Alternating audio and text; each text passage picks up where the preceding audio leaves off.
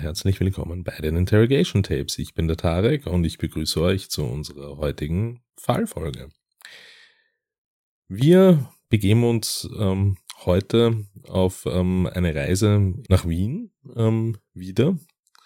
Ähm, und wie zu Beginn unserer zweiten ähm, Staffel versprochen, wollen wir euch einige Fälle aus Österreich vorstellen, ähm, aus meiner Heimat und heute ähm, führt uns eben unsere Reise in die, in die Zwischenkriegszeit Wiens. Und das Geschehen spielt in den 20er, ähm, also von den 20er Jahren beginnend bis Ende, Ende der 30er Jahre, auch hier wieder im geschichtlichen Kontext, ähm, besonders interessant, als sich natürlich in der Weltgeschichte ähm, ja, tumultartige ähm, Ereignisse stattfanden in dieser Zeit, die das öffentliche Interesse ähm, in Bezug auf, auf ähm, Verbrechen und Gewaltverbrechen oftmals ablenkte. Dies ist so ein Fall. Ähm, es ist der Fall von Martha Marek. Dieser Fall ist insofern interessant, als sich hier um eine weibliche Serientäterin ähm, Serienmörderin handelt, die in der Zwischenkriegszeit in Wien mordet. Und natürlich ähm, gibt es hier auch im geschichtlich-politischen Kontext, wir müssen uns vor Augen halten, dass hier zwischen 1920 und 1938 ähm, politisch in, in Österreich kein Stein auf dem anderen blieb. Ähm, nach Ende des Ersten Weltkriegs endete die Monarchie. Der erste Versuch, äh, der Versuch Österreichs, ähm, eine, eine, eine Demokratie, eine Republik aufzubauen, scheiterte und endete in einem diktatorischen Ständestaat. Und zum Ende unserer Geschichte im Jahr 1938 wird Österreich dem Deutschen Reich einverleibt. Und es beginnt das wohl dunkelste Kapitel in der österreichischen Zeitgeschichte. Genau in diesem Zeitraum ähm, geht es um Martha Marek. Das Motiv äh, für die doch bizarren Morde, die Martha Löwenstein-Marek beging, war eines der ältesten oder die älteste Motivlage in der Menschheitsgeschichte, nämlich pathologische Gier. Und zwar eine pathologische Gier von wirklich erstaunlichem Ausmaß. Schon in jungen Jahren beschloss sie, gut zu leben. Koste es, was es wolle. Und ähnlich, auch wenn zeitlich ein wenig früher angesetzt, aber ähnlich wie in unserem Fall die Schwarze Witwe von Wien, wo es um den Fall Elfriede Blauensteiner geht, gibt es für Frauen in dieser Zeit leider nicht die Möglichkeit, ähm, in einer selbsterhaltenden Weise gut zu leben, durch Bildung, durch eigene Leistung und ein selbstbestimmtes Leben, sondern es gibt die Möglichkeit zu heiraten. Und ja, sie beschloss, dieses gute Leben zu genießen.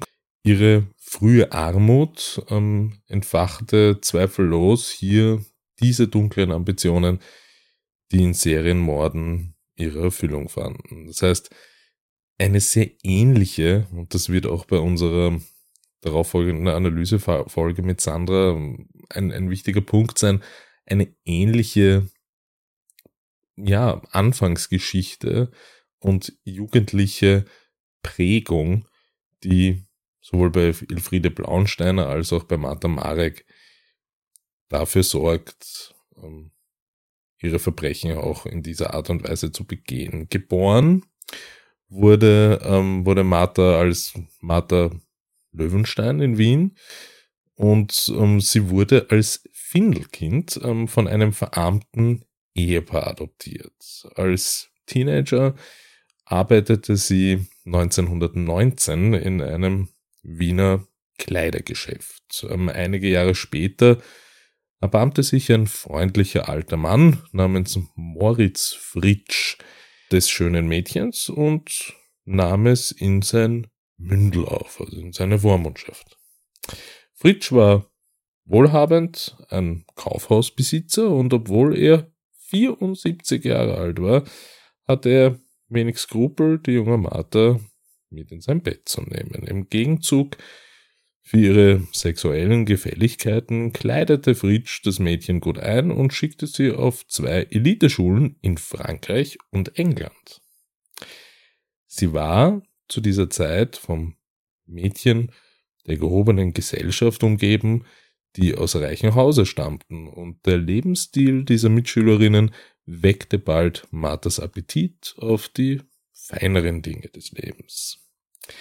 Als sie nach Wien zurückkehrte, ähm, zog Martha wieder zu Fritsch, lernte aber bald einen jungen, gut aussehenden Ingenieur namens Emil Marek kennen, mit dem sie zu diesem damaligen Zeitpunkt eine heimliche Affäre hatte. Als Fritsch starb, vermachte er Martha, wie er es versprochen hatte, sein stattliches Haus in Mödling und sein gesamtes Vermögen.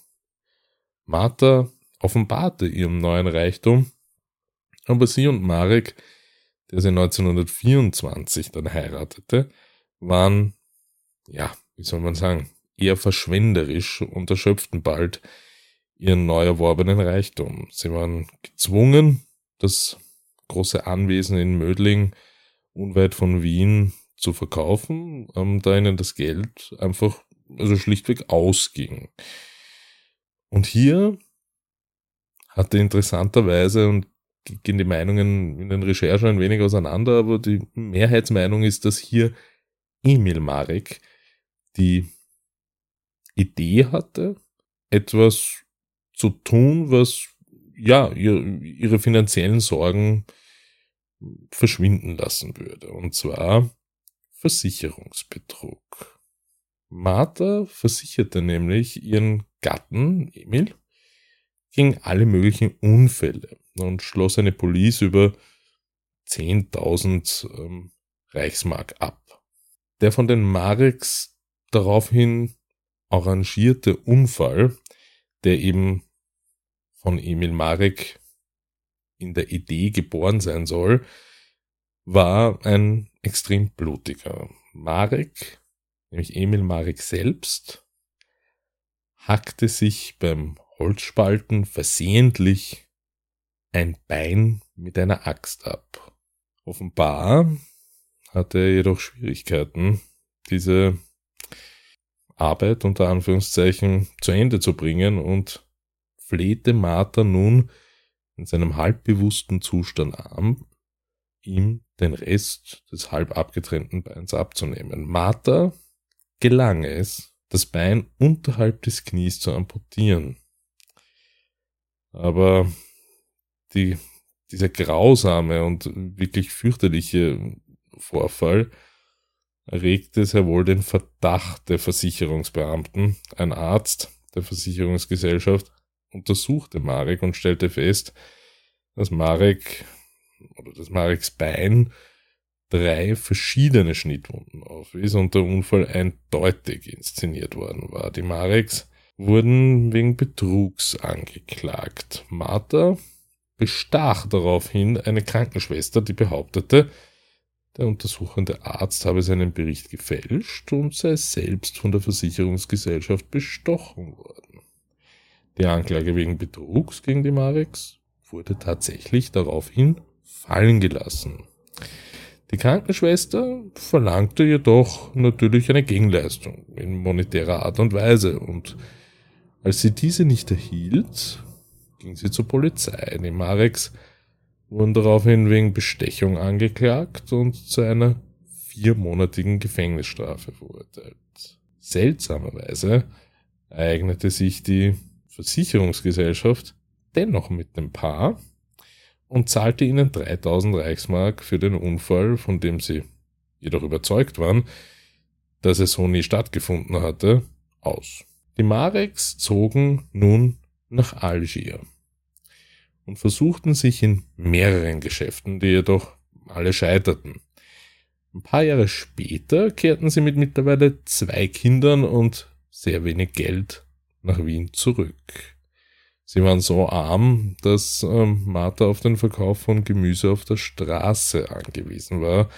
Emil Marek starb 1932 und Martha erhielt eine kleine Versicherungsauszahlung, die im Zuge einer Lebensversicherung politisiert wurde. Wenige Wochen später, nach Emil Mareks Tod, starb Marthas siebenjährige Tochter Ingeborg an einer mysteriösen Krankheit und Martha bekam die Auszahlung einer recht kleinen Lebensversicherung des Kindes. Eine alternde Tante der Familie Löwenstein, äh, eben Marthas Familie, bat Martha darauf hin, sich um sie zu kümmern. Da sie doch schon recht gebrechlich war und sie wusste, dass Martha ohnehin jetzt ähm, eine Witwe war und ähm, auch noch ihr Kind verloren hatte. Und ja, der Gedanke der Susanne Löwenstein war einer, äh, äh eigentlich ein recht praktikabler. Martha zog bei der Tante ein, die jedoch bereits innerhalb eines Monats starb. Bevor Susanne starb, zeigte sie wie Emil und Ingeborg Marek seltsame Symptome. Es fiel ihr schwer zu schlucken und ihre Gliedmaßen waren taub. In all diesen Fällen wurde der Tod ähm, auf Tuberkulose zurückgeführt, zur damaligen Zeit wirklich nichts Ungewöhnliches und sehr weit verbreitet. Ähm, auch ähm, Martha Marek ähm, wurde nun reich, denn ihre Tante hinterließ ihr ihr Haus und ein bescheidenes Vermögen. Martha gab das meiste Geld, jedoch schnell aus und war dann gezwungen, das Haus ihrer Tante für Kostgänger zu öffnen, ähm, indem sie einen Mann namens Neumann und eine Witwe namens Kittenberger aufnahm. Das heißt, es kam hier zu Vermietungsszenarien. Die ältere Frau namens Kittenberger starb kurze Zeit später und hinterließ Martha ihre Lebensversicherung, die sich auf mehr als 300 Reichsmark belief. Im Jahr 1937 befand sich Martha Marek jedoch erneut in finanziellen Schwierigkeiten. Sie veranlasste, dass einige teure Gemälde aus dem Haus ihrer Tante mitten in der Nacht in ein Lagerhaus gebracht wurden. Anschließend meldete sie die Gemälde als gestohlen und stellte einen Antrag auf Entschädigung für die fehlenden Kunstwerke. Die Versicherungsgesellschaft beauftragte den Detektiv Ignaz Peters mit der Untersuchung des Falls. Peters war ironischerweise der Ermittler, der Jahre zuvor mit der Forderung der Mareks nach einem amputierten Bein befasst war. Und er vermutete erneut Betrug. Er durchforstete Lagerhäuser in Wien und fand bald das versteckte Kunstwerk, zumindest eines davon. Martha wurde nun tatsächlich verhaftet und erneut des Betrugs angeklagt. Als der Sohn von Frau Kittenberger, wir erinnern uns zurück, das ist die Kostgängerin, wie man es damals genannt hat, die ähm, verstorben ist auf mysteriöse Art und Weise, nur ein Monat nachdem sie bei Martha eingezogen war dieser Sohn von Frau Kittenberger von dieser Verhaftung ähm, von, von Martha er mittlerweile erfahren hatte, wandte sich an die Polizei, um mitzuteilen, dass er glaubte, Martha Marek habe seine Mutter vergiftet, um an ihr Versicherungsgeld zu gelangen. Obwohl sie weiterhin auf ihre Unschuld beharrte, wurde Martha Marek zum Tode verurteilt, da die Todesstrafe in Österreich in der zwischenzeitlichen Machtübernahme Hitler-Deutschlands wieder eingeführt worden war. Martha Löwenstein-Marek wurde am 6. Dezember 1938 auf den Richtbock geschickt, wo sie von einem Henker enthauptet wurde. Der eine weitaus präzisere Axt als die ihres verstorbenen Mannes benutzte. Es genügte ein einziger Hieb. Das war der Fall Martha Marek, bewusst auf die chronologische Abfolge der Fakten reduziert, ohne zusätzliche Kommentare und Analysen, die wir in unserer nächsten Folge gemeinsam mit Sandra besprechen werden. In diesem Sinne wünsche ich euch eine gute Zeit und bis zum nächsten Mal. Tschüss.